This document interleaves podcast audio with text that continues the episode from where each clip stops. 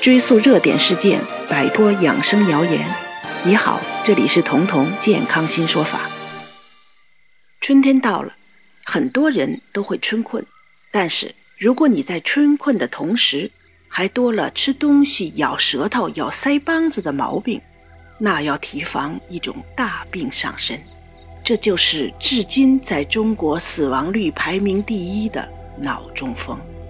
有人觉得春困秋乏夏打盹儿，馋咬舌头饿咬腮呀，这种现象不很正常吗？但也有人觉得，明明睡眠睡得很足了，可还是打不起精神，吃了一辈子的饭，怎么现在动作不对了？一定是身体哪里出了毛病。春困咬舌头。到底是正常情况还是大问题的预警呢？那我们先要看看为什么我们到春天容易犯困。从医学角度上讲，人只有在大脑供血不足的时候才会白天犯困，而春天天气暖和了，血管扩张了，血压就会降一点儿，由此就减少了大脑供血的动能，所以春天天暖的时候会比。寒冷的冬天，人容易犯困，原因就在这儿。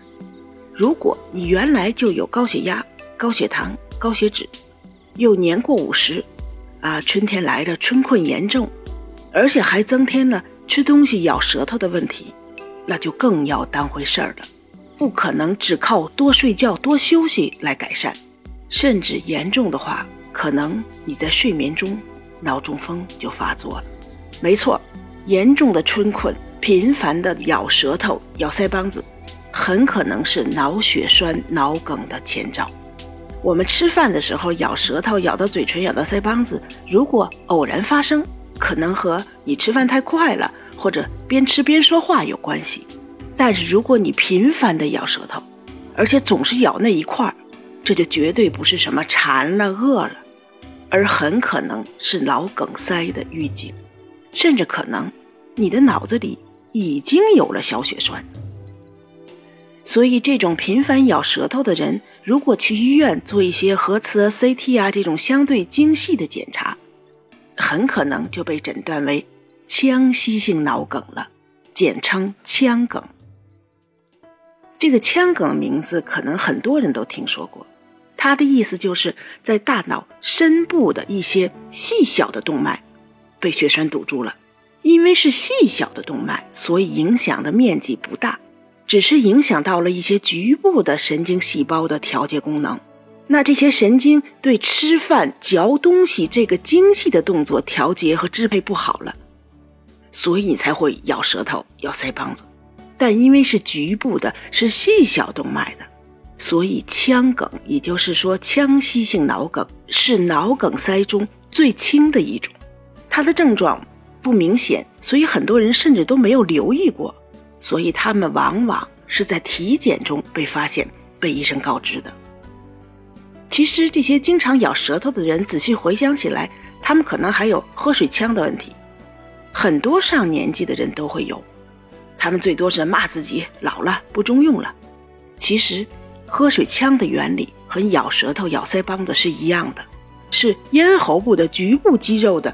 精细配合没有配合好，它也是腔隙性梗塞局部神经细胞功能受损的一个结果。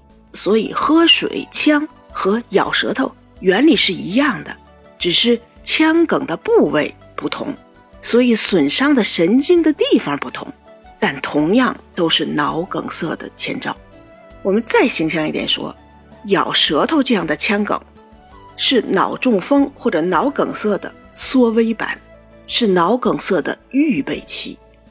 如果你不重视，让你的血压、血糖、血脂啊继续高着，那么这种经常咬舌头、呛水，这种在春天春困特别严重的人，那他肯定就有很高的脑梗塞发生的可能了。了解了这么多，接下来该怎么做呢？那对这种有三高、血糖、血脂、血压高的人。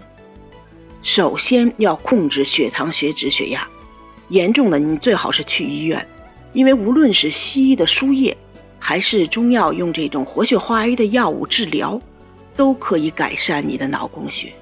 同时，你还可以用中药来改善症状。对这种春天到了就无精打采的人，那最快的办法就是吃中医的补气药，补中益气、复方阿胶浆、生脉饮这些药店里就能买到的中成药，都可以很快的缓解你的春困。因为中医的补气就是改善功能，改善功能比改善结构的效果要快得多，所以这三种药一般吃上去两三天，你就不那么困了。而且随着你春困的改善，咬舌头、咬腮帮子的问题也减轻了，你可能就此就躲过了一次腔梗的发生。因为这些补气养血的药可以增加你血液的流动性。我们都说流水不腐，血液也是水，只有血液的量足够，能够畅快的流动起来，才不会堵住，才不会出现血栓，才能躲过脑梗塞。这种致命的疾病，如果你特别不想吃药，那也可以用药茶来代替。生黄芪十克，大枣三四个，或者是西洋参十克，配上十克的麦冬。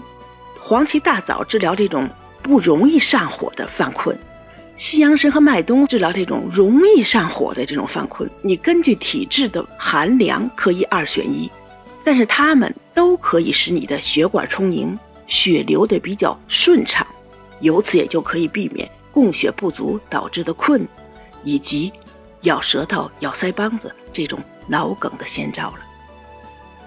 好，今天的课程就结束了，欢迎你在评论区留言提问，我呢也会随机挑选问题，在节目中做免费的详尽解答。彤彤健康新说法，每周二四与你不见不散。